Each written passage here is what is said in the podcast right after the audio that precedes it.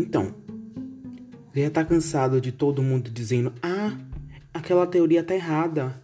Opa, ali, tá totalmente errado aquilo que eu escrevi. E você pensando: gente, a minha teoria tava totalmente errada. Então é isso que eu tô aqui para falar para vocês.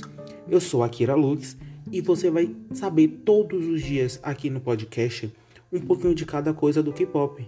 Isso mesmo.